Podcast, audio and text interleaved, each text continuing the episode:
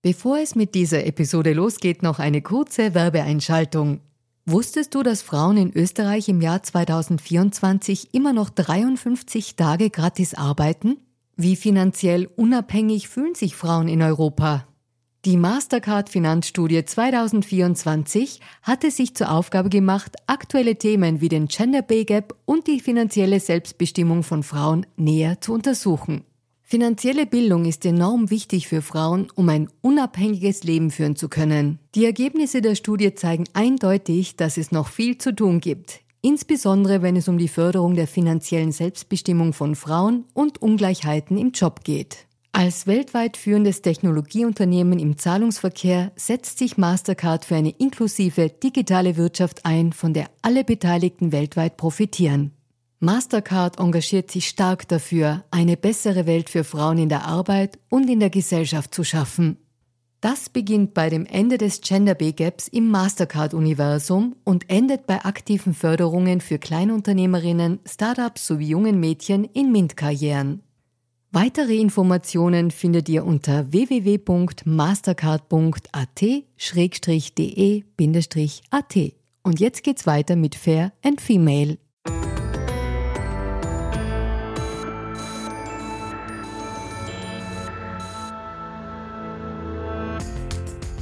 Hallo ihr Lieben, herzlich willkommen bei Fair und Female, dem Gesellschaftspodcast der kleinen Zeitung.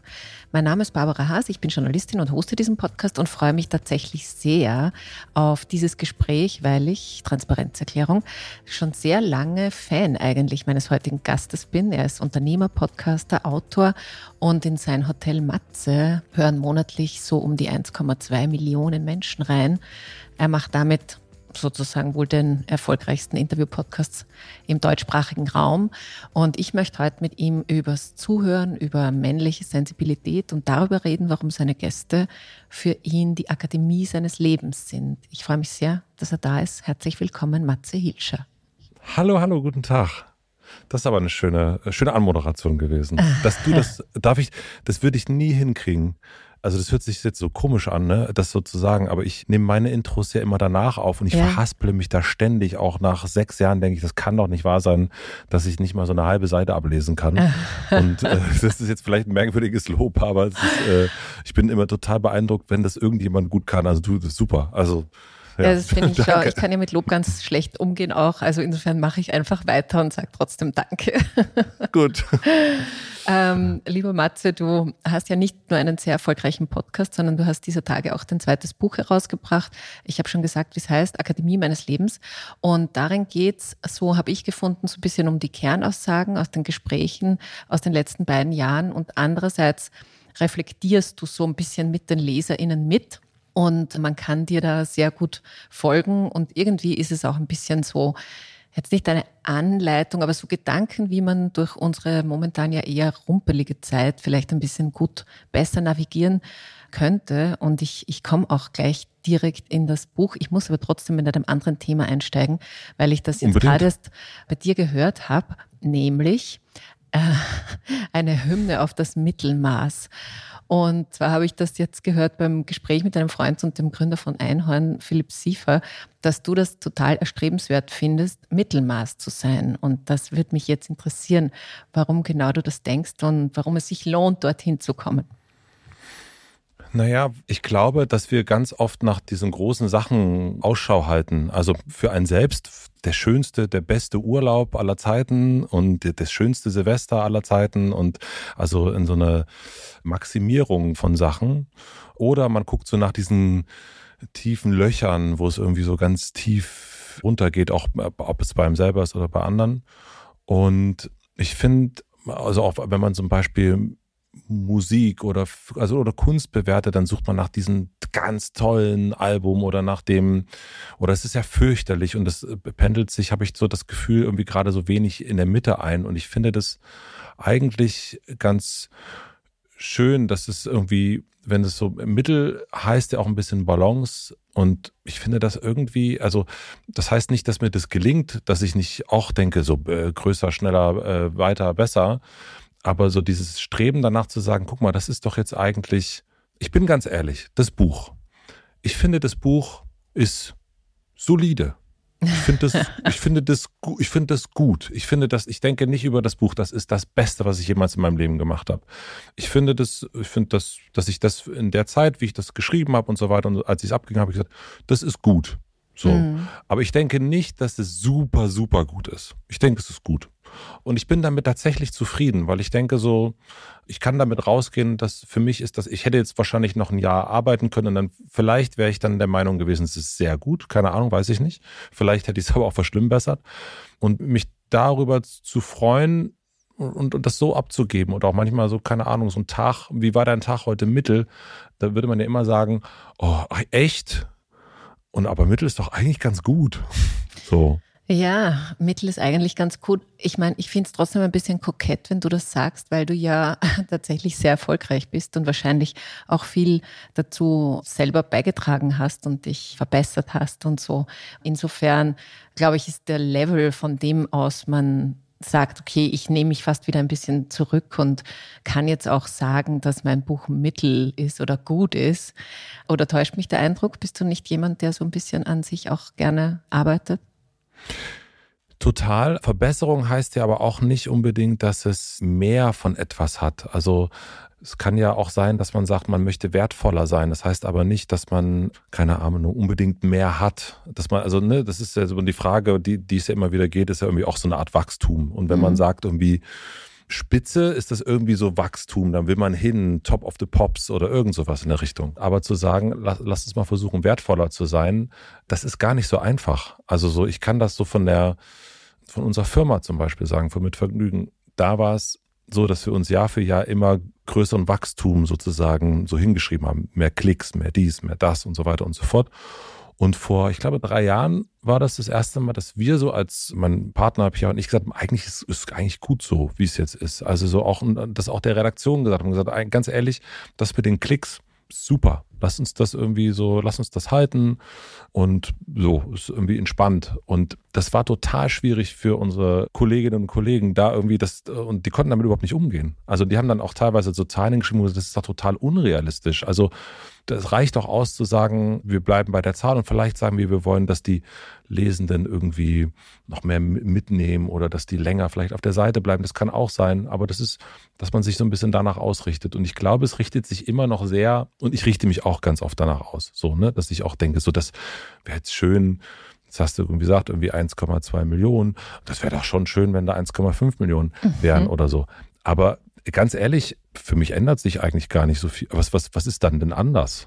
Also ja, ich glaube, es ist halt ein Narrativ, eine Erzählung, die wir halt in unserer, die wir gesellschaftlich einfach, also mit der quasi Muttermilch mitbekommen haben. Wir sind alles so sozialisiert, dass alles muss größer und besser und mehr werden vor allem, obwohl das in diesen Zeiten eh irgendwie die denkbar schlechteste Idee ist. Eigentlich müsste man besser umgehen mit dem, was wir haben und netter sein. Ja, total. Und ich meine, letzten Endes habe ich auch ne, bei dem Buch zum Beispiel, da heißt es ja auch ziemlich außergewöhnliche Menschen äh, als Untertitel. Und das sind nicht die außergewöhnlichsten Menschen der Welt, sondern das, die sind ziemlich außergewöhnlich. Aber jetzt, es gibt garantiert noch welche, die ja, außergewöhnlicher sind oder wie auch immer. Also, dass man so ein bisschen, also manchmal kann man damit natürlich auch ein bisschen spielen und so, aber das ich glaube, dass wir das lernen müssen und auch lernen müssen zu sagen, genau, das war Mittel und das ist doch erstmal gut. Und wie gesagt, ganz klar, das gelingt mir, das ist auch manchmal eher so ein, ich finde es auch gut, dass du mich danach fragst, weil das bedeutet auch, nochmal sich mehr dazu zu verpflichten, das auch selber in anderen Momenten, also es auszusprechen, heißt ja auch, dass andere einen so ein bisschen sagen können, sag mal, hast du doch gesagt, das ist gut. Was ja, ist jetzt, was genau. ist jetzt daran schlecht? Ja. ja, aber dann lass uns doch zu diesen ziemlich außergewöhnlichen Menschen mal kurz kommen. Ich habe ein paar Schwingungen öfter mal in dem Buch mitgenommen und eines war sozusagen, da waren Widersprüche, also Widersprüche besser aushalten und so und gleichzeitig sozusagen immer, immer klare Antworten suchen und einfache Antworten suchen, was ja irgendwie ein bisschen sich beißt. Und ich habe ein Zitat gefunden von Ferdinand von Schirach, dem Bestsellerautor. Und der sagt, Zitat, die Welt wird immer komplexer, die Antworten werden immer komplizierter und so wird die Sehnsucht nach einer einfachen Antwort für alles immer größer. Sie ist geradezu unermesslich, aber es gibt keine einfachen Antworten. Und ich habe das gelesen und habe mir gedacht, das ist sehr klar und andererseits irgendwie schwer anzunehmen. Und ich frage dich, wie geht's denn dir mit dieser Sehnsucht nach den einfachen oder vielleicht einfach nach den klaren Antworten? Jetzt gerade in diesem Moment geht es mir total gut damit, dass ich weiß, es ist einfach kompliziert. Also, ne, ich jetzt so in, in, in Deutschland lebend und wenn wir da jetzt gucken, jetzt vor ein paar Minuten hat irgendwie die Bundesregierung wieder einen, einen, einen Doppelwumms bekannt gegeben und einen Deckel für die Gaspreise. Und ich muss, ich habe da was dazu durchgelesen und ich muss ehrlich sagen, ich habe es einfach, ich habe es irgendwie, ich habe es nicht richtig verstanden alles. Und damit so umzugehen, zu merken, ich verstehe das nicht alles, ich, ich kann das auch alles nicht genau zuordnen, ist das jetzt gut oder ist das jetzt schlecht oder ist das jetzt so oder so. Ich kann das gerade sehr gut annehmen und, und auch annehmen, dass ich das irgendwie nicht kann und auch annehmen, dass ich bei ganz, ganz vielen Themen, die gerade irgendwie so umherschwirren, irgendwie sagen muss, keine Ahnung, ich weiß es nicht. Ich, äh, und auch damit leben zu sagen, und was verändert es auch, wenn ich dazu keine Meinung habe? Also ist es mhm. irgendwie wichtig, dass ich dazu eine Meinung habe? Nee, eigentlich nicht. Und natürlich gibt es auch, wenn es so, wenn, weil mein Alltag zu viel wird, wenn da zu viele Sachen gleichzeitig los sind und so weiter, dann gibt es so diese Sehnsucht. Und dann weiß ich aber auch, das mache ich, ich habe ich hab Inseln sozusagen. Ich habe jetzt, weil das Buch rauskommt diese Woche und nächste Woche habe ich ganz viele Sachen, die ich irgendwie zu tun habe. Und ich weiß aber auch, jetzt am Wochenende habe ich absolut sturmfreie Bude sozusagen. und das heißt, dann weiß ich, da, da kommt diese Insel und da kann ich mich irgendwie äh, ausbreiten, bin auch noch alleine mit dem Hund und werde da liegen und boah, mal rausgucken und spazieren gehen und irgendwie einen Film gucken und, und es ist okay. Also so, und trotzdem, währenddessen ich das gucke, geht ja draußen irgendwas weiter und passieren ganz viele schlimme Dinge, von denen, die ich nicht lösen kann und die ich nicht einsortieren kann, wo ich auch nicht weiß, was das irgendwie die beste Lösung ist. Und Aber das ist, wenn ich das richtig höre, das heißt, du kannst zufrieden damit sein, dass du Dinge nicht verstehst oder nicht einordnen kannst und du entwickelst nicht Lust an der Komplexität. Das wäre ja sozusagen auch eine Möglichkeit, ähm, damit irgendwie, also mit ein bisschen mehr Emotion in diesen Zustand hineinzugehen. Naja, es gibt schon Sachen, die ich, ich will schon Sachen verstehen und so. Das ist nicht die Frage, aber das ist, gibt, ist auch nicht die, es ist auch nicht so, dass ich alles verstehen muss. Mhm. Und das, man kann auch nicht alles verstehen, ja, sowieso nicht. Ja. Ne? Also ist ja klar. Und da eher so ein bisschen so netter zu sein und auch sich nicht zwingen zu lassen, also ich habe manchmal das Gefühl, das ist mein eigenes Gefühl. Das möchte ich niemandem jetzt irgendwie draufquatschen, sondern manchmal habe ich das Gefühl, ich muss jetzt irgendwie mich irgendwie zu verhalten. Ich muss da irgendwie eine Meinung zu haben. Ich muss da irgendwie wissen, was jetzt die richtigen Corona-Maßnahmen sind. Äh, Waffenlieferung, ja, nein, vielleicht und so weiter und so fort. Und dann irgendwann, das ist mir so, so irgendwann so durchrutscht, nee, ich muss das überhaupt nicht. So, und natürlich gibt es trotzdem eine Sehnsucht, also klar gibt es immer noch eine Sehnsucht manchmal und, und dann denkt man, dann liest man jetzt noch mal mehr und noch mal mehr und, und eigentlich ist es doch schon so, dass man, je mehr man liest, desto weniger, also das, je weniger versteht man es eigentlich. Nee, eigentlich anders. Je mehr man liest, desto unwahrscheinlich ist es, dass es dafür eine einfache Antwort gibt. Mhm. Ja, das stimmt. Und es ändert nichts, aber es macht aber auch trotzdem, finde ich, ein bisschen ruhiger. Ich finde jedenfalls, es macht ein bisschen ruhiger, wenn man zumindest manchmal und ansatzweise irgendwie ein bisschen da hineintaucht. Aber vielleicht gehen wir weg von den Antworten, kommen wir zu den Widersprüchen. Da gibt es nämlich auch zwei spannende Frauen, mit denen du gesprochen hast. Die eine ist die Richterin und Autorin Julie C. und die andere ist die Transformationsforscherin Maria Göpel. Und Julie C. sagt, dass man mit äh, Widersprüchen umgehen kann, weil man erstmal davon ausgeht, dass sie ohnehin nicht auflösbar sind und Ria Göppel meinte, das Wort Ambiguitätstoleranz, das ist jetzt spannend, dass ich das aussprechen konnte. Ambiguitätstoleranz beschreibt die Fähigkeit, Uneindeutiges oder Mehrdeutiges zu ertragen und nicht sofort auszuweichen oder es abzulehnen. Und da würde ich dich jetzt auch gern fragen, wie es dir damit geht, wenn so diese Mehrdeutigkeit in deine Nähe kommt. Es ist manchmal ein bisschen schwierig, das so so, so klar zu machen. Das ist mir auch beim Schreiben so aufgefallen und mir ist es eigentlich erst danach klarer geworden, wie ich es hätte anders machen können.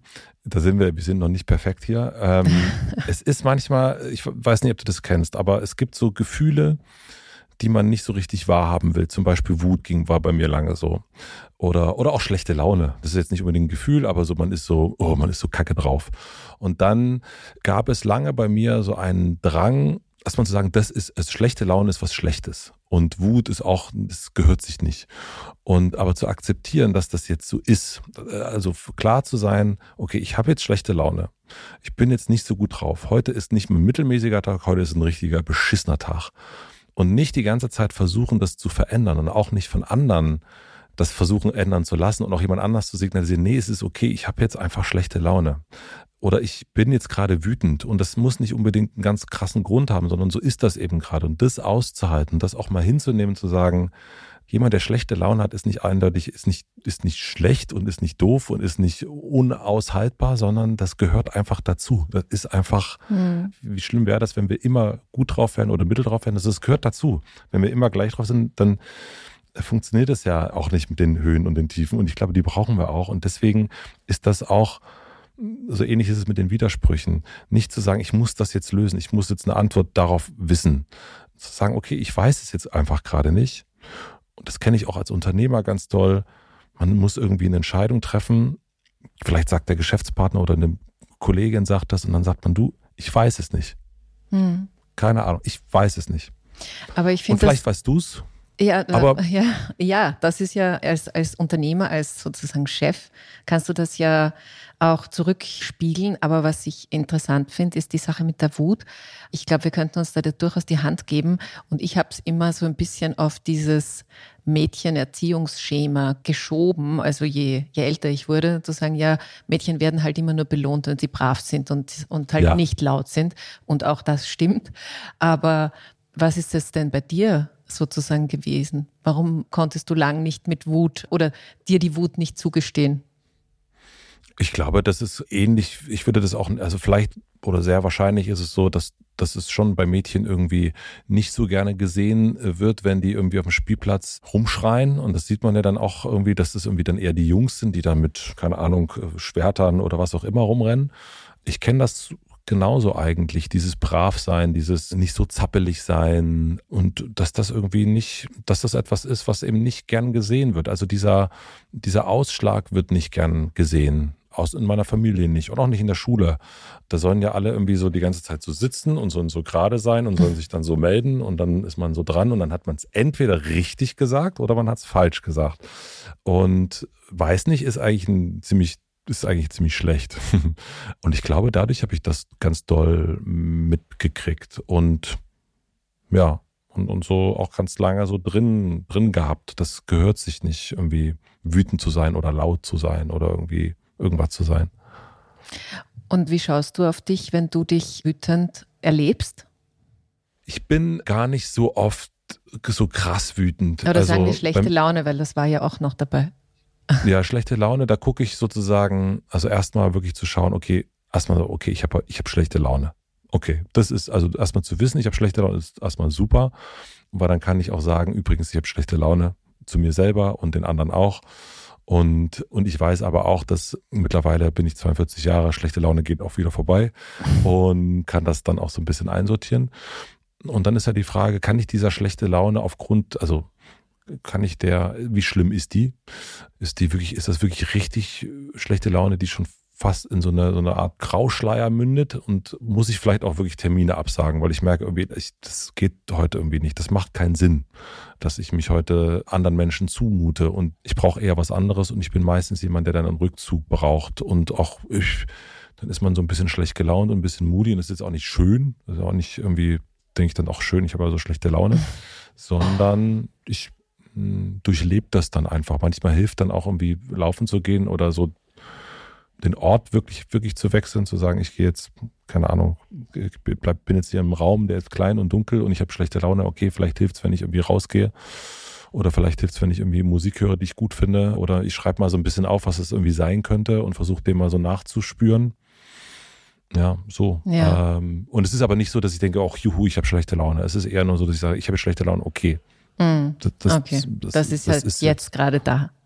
Das ist jetzt gerade da, genau. Und aber so versuche ich das auch zum Beispiel zu merken, wenn ich gute Laune habe. Auch mhm. zu sagen, ich habe jetzt gute Laune, super, voll gut. Yes. ja, also intensiv sozusagen das ein bisschen zuzulassen. Ich würde gern auf was kommen, das uns vielleicht ein bisschen verbindet, nämlich die, das Geschichten erzählen. Mhm. Und das macht man eigentlich, ich glaube, wir machen es eh die ganze Zeit. Also wir Menschen erzählen uns unsere Leben und die der anderen ja. immer in Geschichten. Und auch wenn was nicht gut, nicht gut gelaufen ist, tun wir uns leichter, wenn wir nachher eine Geschichte irgendwie so drumherum basteln. Und Ferdinand von Schirach, ich habe den Podcast übrigens damals gehört, ich habe es jetzt nicht nur im Buch gelesen. Und das hat mich damals schon ziemlich getroffen sozusagen. Und deswegen fand ich es auch toll, dass du das nochmal rausgenommen hast. Er hat nämlich gesagt, so über die Bedeutungen, was man tut. Mhm. Und er meinte irgendwie, wenn sie jemanden nicht berühren mit dem, was sie machen, taugt es nichts. Ja. Und zuerst müssen sie sich selbst berühren. Das sagt er auch. Ja, ne? Zuerst ja. müssen sie sich genau. selbst berühren. Das ist das. Wichtigste. Genau. Ja. Und das ist jetzt vielleicht leichter, wenn man, wenn man so einen Beruf hat, wo man mit Menschen oder für Menschen was macht, weil man das ja immer irgendwie auch so mit drinnen hat. Aber garantiert ist es natürlich nie und es ist irgendwie auch ein bisschen ein, ein, ein hoher Anspruch.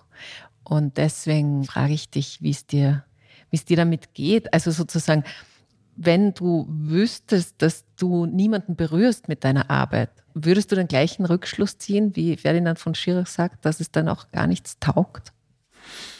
Mm, ja, ich glaube, man kann diesen Rückschluss ja nur ziehen, wenn man irgendwie so eine Art Werk hat. Und das muss jetzt nicht unbedingt ein künstlerisches Werk sein, obwohl es da schon auch hier geht es ja um Kunst. Also doch ein künstlerisches Werk sein und dann zu merken, was sagt mir denn eigentlich meine Erfahrung dazu? Also wann war denn etwas, wann war für mich etwas gut, was vielleicht auch im Außen gut wahrgenommen worden ist?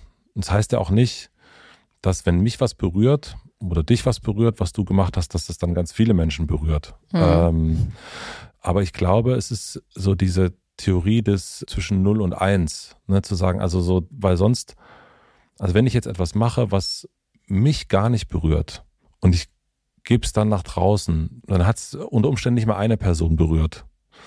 Äh, dann taugt es halt wirklich nichts. Dann ist es einfach, was ist das dann? Und wenn es aber mich berührt, dann weiß ich wenigstens, eine Person hat es berührt, mich hat es berührt. Mhm. Und dadurch, dass wir ja auch nicht, also wir sind natürlich alle wahnsinnig verschieden, aber doch auch an manchen Stellen gleich. Also guck mal, du hast das Gespräch mit Ferdinand von Schirach gehört und dich hat die genau die gleiche Stelle berührt wie mich. Mm. okay. Und, ähm, und ich glaube, so kann man es so ein bisschen drehen. Und dann ist die Wahrscheinlichkeit, die ist einfach größer. Und wenn man, man selber als Sender oder als, als jemand, der künstlerisch tätig ist, hat man das ja so ein bisschen in der Hand und kann auch sagen, guck mal, also wenn mich das jetzt gar, also so, ich habe jetzt zum Beispiel das Buch, eigentlich wollte ich ein anderes Buch schreiben, habe dieses andere Buch auch zur Hälfte geschrieben, hatte dann sozusagen mir so einen Schreibmonat genommen und habe es am ersten Tag meines Schreibmonats nochmal gelesen und es hat mich einfach gar nicht berührt. Oh. Und ich, hab, ich saß davor und war so, boah, ey, das ist ja wirklich dröge. Und, und dann habe ich gesagt, ich, nee, das macht keinen Sinn. So, obwohl ich einen Vertrag abgeschlossen habe, wo ich schon Geld bekomme und so weiter und so fort. Und mein Verlag war jetzt Pieper, die waren jetzt, die haben jetzt nicht in die Hände gespuckt und gesagt, super, dass ja. du das nicht schreiben willst. Die haben total dran geglaubt. Und gestern war Anja vom Verlag hin und meinte, was ist denn jetzt mit dem Buch? Weil wir finden das immer noch gut. Und die glauben daran. Also die glauben, dass das, also sie hat's berührt. Mhm. Die glauben, dass das irgendwie was, aber ich hab's, ich hab's, ich hab dieses Empfinden nicht. Und vielleicht kommt es auch irgendwann wieder, keine Ahnung. Aber jetzt habe ich es erstmal nicht. Und deswegen taugt es erstmal für mich nix. So also, und das ist für dich sozusagen stark genug, um dann nicht weiter zu, zu tun. Ich ja. verstehe das eh total. Ich kann das nicht, ich kann, genau, das ist irgendwie so, dann denke ich auch, ja, wofür denn? Also so, das, äh, ich kann das jetzt abarbeiten und fertig machen und so weiter, aber irgendwie, wenn das irgendwie, wenn ich da nicht denke irgendwie, ach ja, also das ist, das sind Sachen drin, die, die mich in irgendeiner Form berühren. Das heißt jetzt nicht, dass die ganze Zeit so, die Sachen, die ich mache, dass die mich die ganze Zeit, die mich so umarmen und ich denke, ach, was bin ich denn für, für ein toller Hecht oder so? Und darum geht's auch gar nicht. Das sind, ist auch nochmal ein Unterschied zwischen, würde ich sagen, zwischen so, sowas wie Belletristik und Sachbuch und sowas. Da gibt's schon noch auch, also ich würde jetzt nicht sagen, dass Maya Göpel die ganze Zeit sitzt und denkt, wenn sie über die Welt schreibt, das berührt mich ja jetzt irgendwie total. Das muss es gar nicht sein. Nein, vielleicht ist auch gar nicht so der ganz perfekte Begriff dafür, weil es mhm. ja immer so dieses Anrührige, so ich fange gleich ja. zu weinen an, so berührt Nein. bin ich.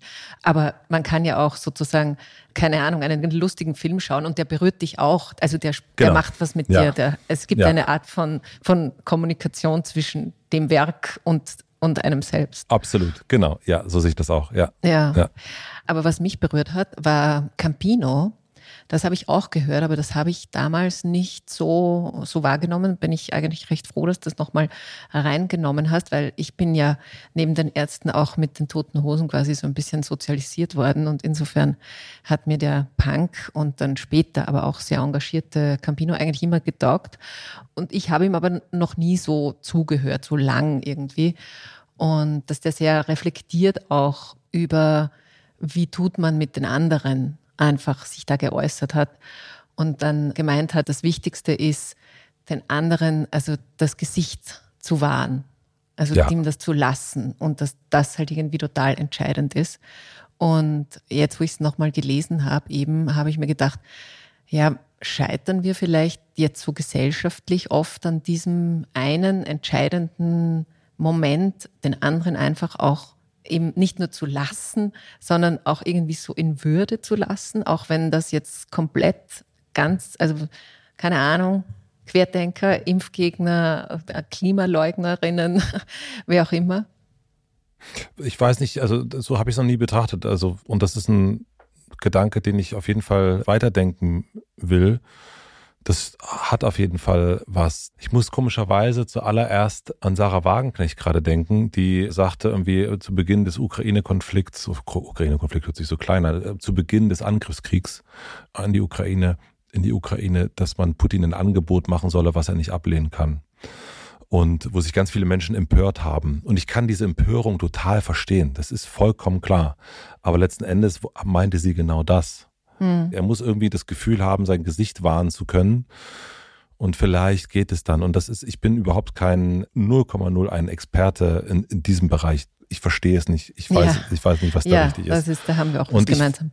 Und ich fand es aber diesen Gedanken erstmal, und ich heißt auch nicht, dass ich Sarah Wagner Fan bin und so weiter und so fort, sondern einfach erstmal, ja, es ist doch eigentlich, hm, vielleicht hat das natürlich nicht verdient, die andere Person, dass man auf ihn einen Schritt zugeht. Vielleicht ist es ein, aber irgendwie schafft das zumindest eine Verbindung. Also wenn ich einen Schritt zugehe, dann gehe ich doch zumindest einfach einen Schritt zu. Und mhm. geht es nicht darum, eine Verbindung zu halten. Also das merken wir ja auch in, ganz oft kommen ja zwischenmenschliche Krisen auch, weil man sich so in einer Beziehung verhärtet. Mhm. Der andere soll sich ja melden. Na, er hat sich jetzt, also dieses einfachste Beispiel eigentlich, ja, du kannst dich auch mal wieder melden. Mhm. Wo man, du hast dich schon so lange nicht gemeldet. Man meldet sich nicht beieinander, weil der eine denkt, der andere müsste sich doch melden. Und, ja, ähm, ich kenne das. Ich habe das äh, lange Zeit mit meiner besten Freundin gehabt und ich musste mich unter Anführungszeichen immer melden und ich habe das total scheiße gefunden, weil ich mir dachte, ich bin ihr gar nichts wert, weil sonst wird sie sich ja, ja, melden. Und ich habe aber ganz viel Energie und Zeit und Gedanken verbracht in diesen Phasen, wo wir uns halt nicht gehört oder gesehen haben. Und jetzt mittlerweile weiß ich, dass das einfach nicht in ihrem Mindset ist und dass sie sich immer total freut, wenn ich anrufe und total dankbar ist, dass ich das mache. Und seitdem ist es natürlich für mich viel spaßiger, diese Freundschaft zu leben, weil ich weiß, ja gut, das, das ist jetzt, der Teil ist halt einfach mein Job und sie wird immer antworten, wird immer abheben. Ja, und das ist auch total in Ordnung. Das heißt, ich bin auch total fein, dass wir jetzt auf dieses dünne Eis gehen, was das betrifft, weil letzten Endes ist es ja Zwischenmenschlichkeit. Und die kann man jetzt auch nicht unbedingt mit einem, mit einem Angriffskrieg irgendwie nein, gleichsetzen. Nein. Überhaupt nicht. Nur glaube ich, äh, Campino, der meinte natürlich auch was anderes. Da ging es auch um Entschuldigung und so weiter und um Verzeihung bitten. Dass es eben wichtig ist zu gucken, wie kann der andere Mensch sein, sein Gesicht wahren. Absolut. Und mhm. dass es ganz, ganz wichtig ist, dass man so auch da mithilft. So, also auch wenn jemand richtig kacke war, dass man ihm trotzdem dabei hilft, das Gesicht ein bisschen zu wahren. Man kann ihm immer noch sagen, du bist echt kacke. Also mhm. meine Güte, was du ein Arschloch.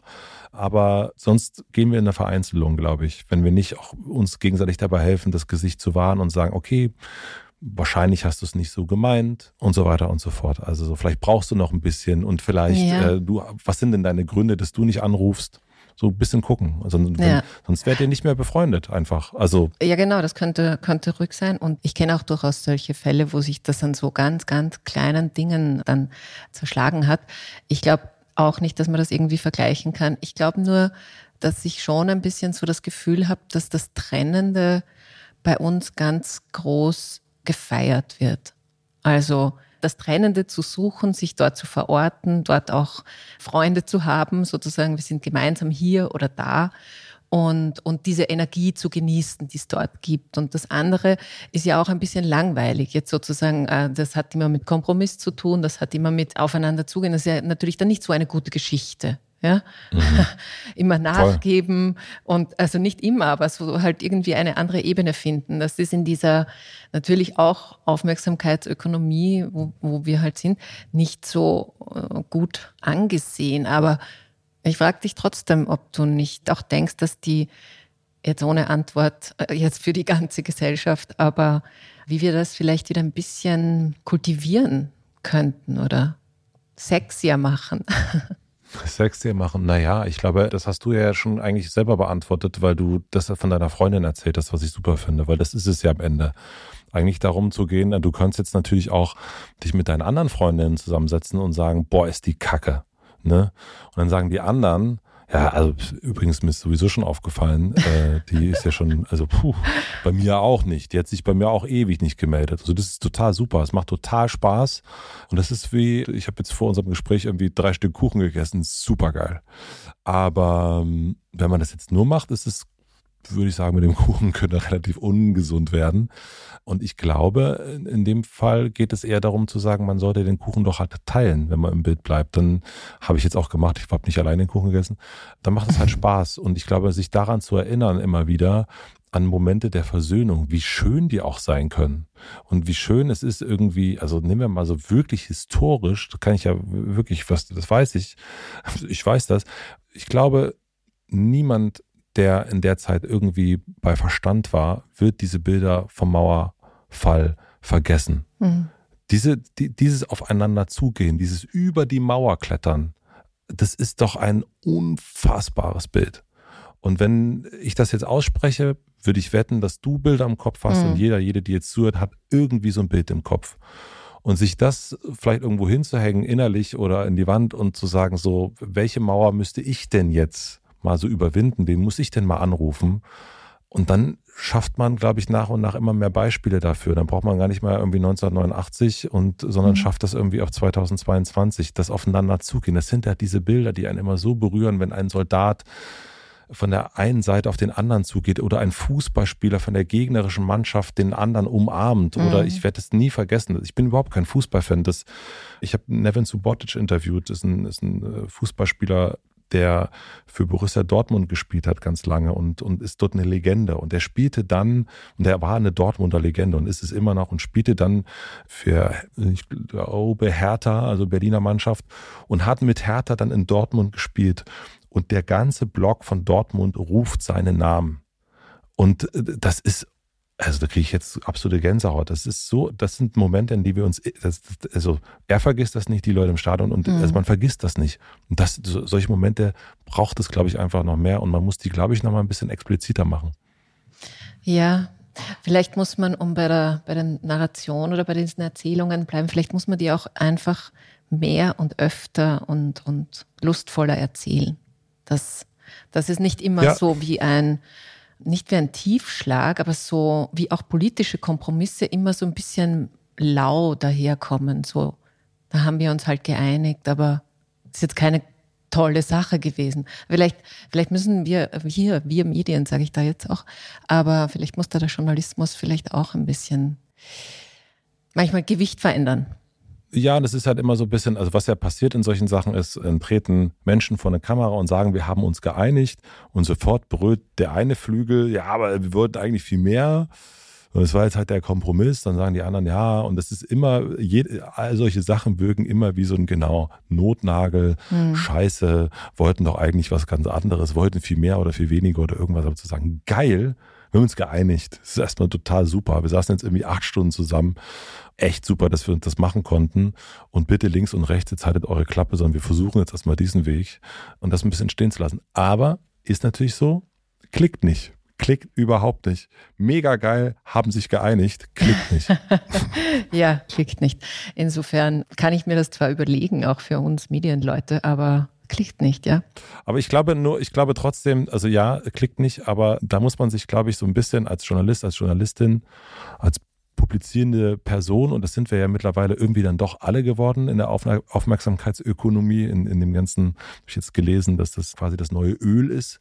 Das fand ich ganz spannend okay. von, von Scott Galloway, hat das, äh, ein Professor aus Amerika, hat das, hat das ganz schön aufgeschrieben auf seiner Webseite und letzten Endes äh, ist ja die Verantwortung, liegt ja trotzdem bei uns. Also zu sagen, so, vielleicht mag das irgendwie das, das Medienhaus, für das man arbeitet, irgendwie nicht so gut finden, aber man hat ja viele Journalisten, Journalisten haben eigene Kanäle und können ja schreiben zum Beispiel, habe heute eine Freundin angerufen, die sich nie bei mir meldet und ich habe es trotzdem gemacht und das war total super. Ja, äh, aber du kennst so auch Twitter, oder?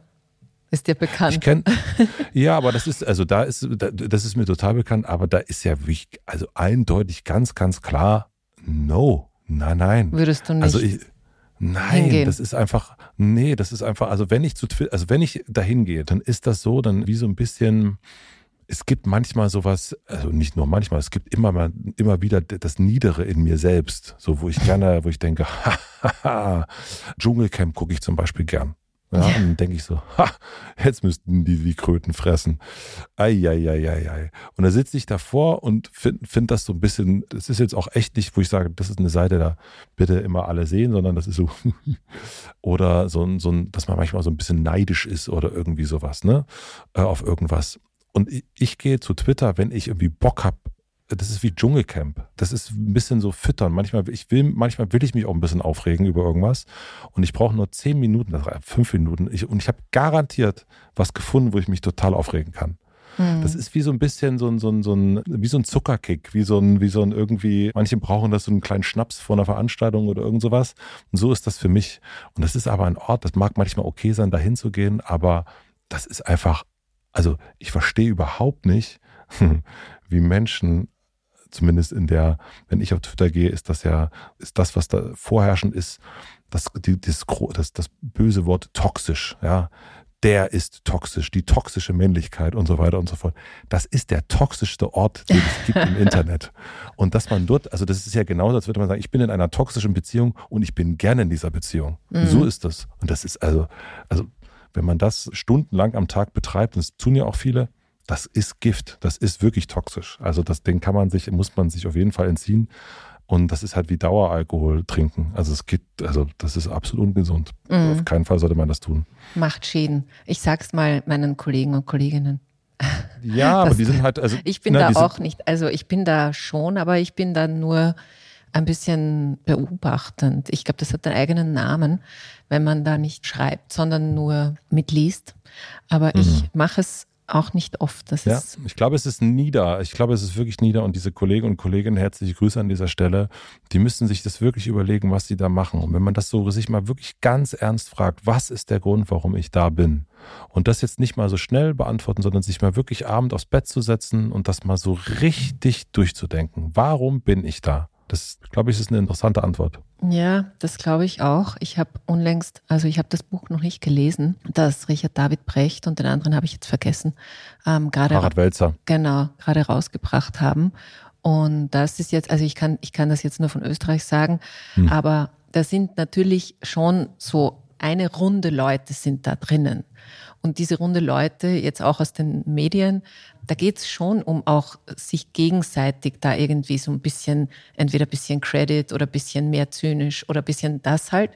Und das passiert ja immer bevor dann sozusagen die eigentliche journalistische Arbeit, die dann für andere Leute sind, weil auf Twitter sind ja unsere Userinnen und User sind ja die allerwenigsten auf Twitter.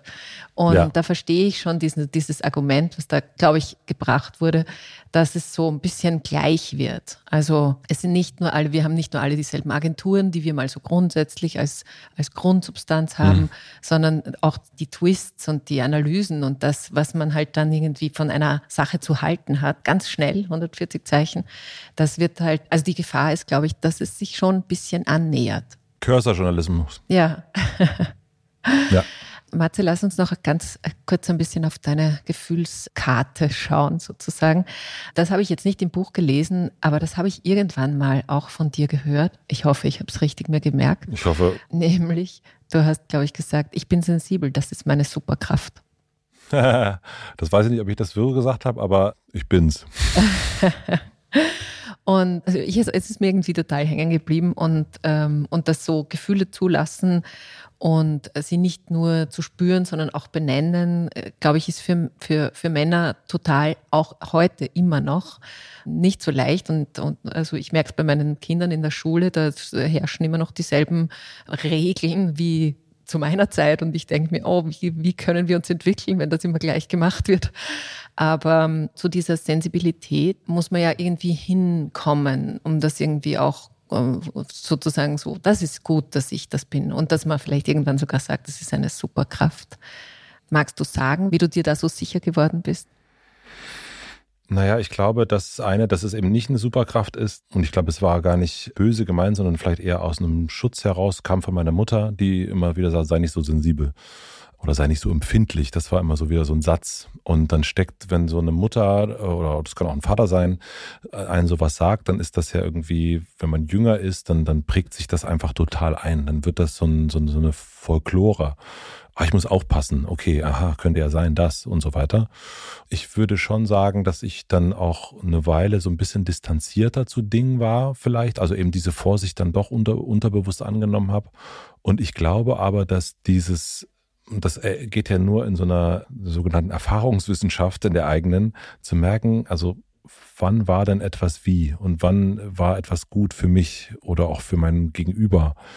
Und, und dann zu sagen, ja, nee, das ist eigentlich, also es war eigentlich dann, wenn ich sensibel war und ich bin das irgendwie. Und ich würde auch nicht sagen, dass ich sensibler bin als jemand anders.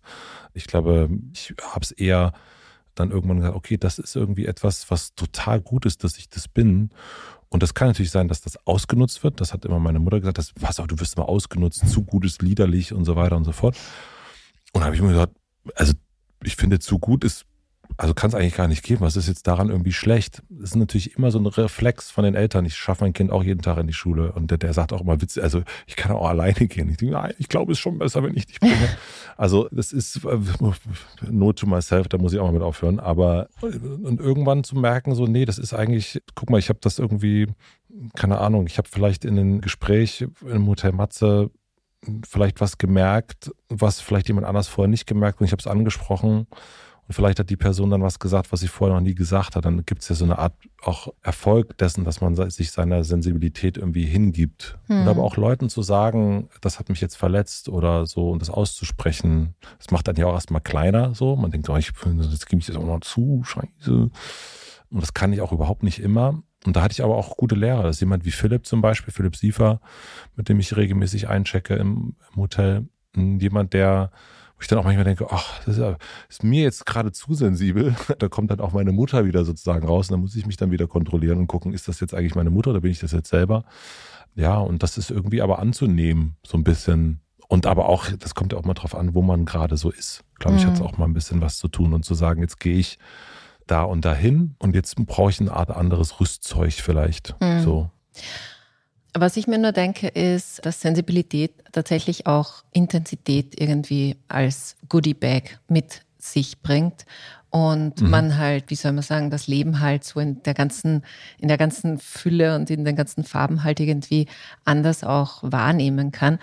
Aber, ne, andere Seite der Medaille, dass du mit diesem vielen Fühlen manchmal auch dich ein bisschen an die Grenze bringen kannst. Mhm. Und, und da frage ich mich einerseits, geht es dir manchmal so und andererseits, was machst du, um dich da gut zu halten? Weißt du, wie ich meine? Ja, das weiß ich total, was du meinst, weil es so ein, das ist ja so das Gegenüberstehende. Also das eine ist ja, man sagt ja, okay, es ist, wir, wir werden als Gesellschaft sowieso alle sensibler. Das ist jetzt nicht nur der, der Matze Hischer und ein paar andere äh, Männer und Frauen. Ich glaube, das ist allgemein so und das merkt man ja eben auch an, an so äh, Debatten, wo man denkt, ach, ist das jetzt wirklich so schlimm? Und die werden aber so hoch gejazzt. Ne? Und äh, man hat so das Gefühl, hä, krass, das hat dich jetzt so verletzt, wow, wirklich. Und das will ich erstmal gar nicht werten, sondern das, wir merken ja in der Sprache und so weiter, dass scheinbar sehr, sehr viele Menschen sehr sensibel werden gerade. Und das ist auch was Gutes. Dadurch kommt ja auch, kommt man ja auch weiter. Auf der anderen Seite braucht man eben aber auch gewisse so Mechanismen, Resilienz nennt sich das dann, glaube ich, ne? Also die, zu sagen, so, das, wie komme ich da so durch? Das meine ich erst gerade mit so Rüstzeug. Mhm. Manchmal muss man sich auch so eine kleine Rüstung anziehen und sagen, so, jetzt ist nicht der Moment, jetzt muss ich da so mal so einmal, einmal durch, weil ich gehe jetzt auch nicht, keine Ahnung, im Sommer, es ist schön und warm und da gehe ich mit kurzen Hosen und T-Shirt und wenn es regnet und hagelt, dann ziehe ich mir auch was an. Und das so ein bisschen mhm. so zu betrachten.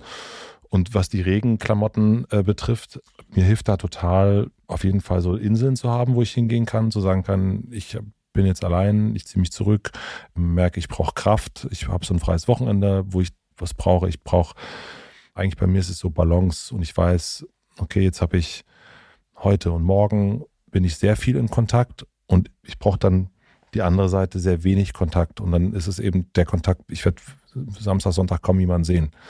Da muss ich das wieder auffüllen. Oder ich habe jetzt den ganzen Tag gesessen und weiß jetzt schon so, ähm, ich muss heute Abend irgendwie äh, mich bewegen und gehe heute Abend auch auf ein Konzert und werde tanzen. Also ich brauche irgendwie so ein, und, und zu wissen, ich habe jetzt wahnsinnig viel Kuchen gegessen heute und ich glaube, ich ist angebracht, am Wochenende vielleicht mal ein bisschen mehr Obst zu essen. Also da so einen Balanceblick zu behalten, so ein bisschen. Und da halt zu merken, okay, jetzt ist es aber gerade, jetzt schiebt sich irgendwas so rüber und bei mir ist es zum Beispiel ein Indikator, ist immer Schlaf. Wenn ich nicht gut schlafen kann, dann weiß ich, irgendwas ist da und es geht auch mal eine Weile, aber das ist kein Dauerzustand. Oder meine Frau sagt dann, du knirscht wieder mit den Zähnen. Was ist ja, sowas? Das genau. ist auch ein Zeichen. Das ist auf jeden Fall ein Zeichen, ja. Matze, lass uns zum Schluss kommen. Der Schluss kommt dir jetzt wahrscheinlich ein bisschen bekannt vor. Ich klaue ihn aus deinem Podcast. Aber ich habe gar keine Plakatwand am ähm, Berliner Alexanderplatz, weil ich nämlich hier in Wien sitze. Und, äh, aber es gibt einen schönen Stephansplatz hier und du darfst. Der, der, ist wirklich schön, der Stephansplatz. Der ist urschön, ja. Ja, das, der, der äh, war ich letztes Jahr in einem, oh, wie hieß denn das Café? So zwei äh, Etagen. Unten gibt es die Theke, oben kann man so, so ein Oma-Café, da gab es ganz, ganz gute Sachen. Da war ich letztes das kann sein, ja. AIDA, ja. Das ist, und wenn du es fancier möchtest, dann ist es sozusagen vis-à-vis -vis so ein ganz hohes Glashaus. Ah, das Haashaus heißt es, aber es gehört nicht mir und auch niemand, mit dem ich verwandt bin. Und da kann man, da spiegelt sich sozusagen der Stephansdom in dieser Glaswand. Es schaut eigentlich ziemlich cool aus. Ja, jedenfalls entweder direkt am Stephansdom, was auch schon passiert ist, oder eben Haashaus. Hast du eine Plakatwand und was schreibst mhm. du drauf? Also ich habe jahrelang immer dasselbe draufschreiben wollen. Ich würde das jetzt mal so ändern und ich glaube, es ist das erste Mal, dass ich das ändere und ich würde drauf, also würde etwas draufschreiben, was auch in einem Buch drin vorkommt. Und zwar hat Benedikt Welz gesagt in einem Satz, der Autor, der Mut kommt unterwegs. Und das fand ich äh, jetzt für unser Gespräch auch irgendwie äh, gerade sehr passend, weil, also wenn man sozusagen einen Schritt auf den anderen zugeht, dann ist das, dann ist man schon unterwegs. Und dann, wenn man den ersten Schritt geht oder den Hörer in die Hand nimmt und die erste Nummer wählt zu der Freundin und so weiter, dann, dann passiert das. Das Problem ist ja immer, sind diese Momente, die man davor hat, so diese, na, die geht bestimmt nicht ran, der macht bestimmt nicht die Tür auf, der will doch eh nicht oder die und so weiter und so fort. Oder das ist bestimmt ganz schlimm da und ich werde verhungern, erfrieren, ersticken und irgendwas. Und aber wenn man einmal sich in Bewegung gesetzt hat, dann ist das eigentlich, dann geht das ganz viel leichter. Es ist eigentlich am allerschwersten, wenn man zu Hause sitzt und sich ganz viele schwere Gedanken macht. Hm. Ja, deswegen schön. der Mut kommt unterwegs. Der Mut kommt unterwegs. Das ist ein schönes Schlusswort, finde ich auch für, für unser Gespräch. Das Dankeschön. war super schön für, für mich. Danke, dass du da warst. Danke dir auch. Danke dir auch. Vielen herzlichen Dank. Okay. Was schreibst du denn drauf auf deine Plakatwand? Hey, nein, das war, das ist jetzt total unfair. ich Nö. müsste jetzt noch nachdenken. Soll ich noch, noch kurz nachdenken? Ja, bitte. Ich glaube, ich würde nur einmal kurz zuhören. Super. Ja. Ja. So, jetzt hast du mich dann noch herausgefordert. Ich sage noch ganz kurz zum, zum Abschluss. Dein Buch, Die Akademie meines Lebens, ist bei Piper erschienen und ich verlinke das natürlich in den Shownotes, genauso wie den Podcast Hotel Matze, wobei der braucht meine paar Downloads natürlich nicht, aber ich verlinke es trotzdem, weil es großen Spaß macht, dazu zu hören und man ganz, ganz viele unterschiedliche Perspektiven auch kriegt, auf und in Menschen hinein. Und bei euch sage ich vielen Dank, dass ihr eure Zeit mit uns verbracht habt. Und wenn ihr Lust habt, könnt ihr das wieder nächste Woche machen. Alles Liebe und Baba. Tschüss, tschüss, Baba.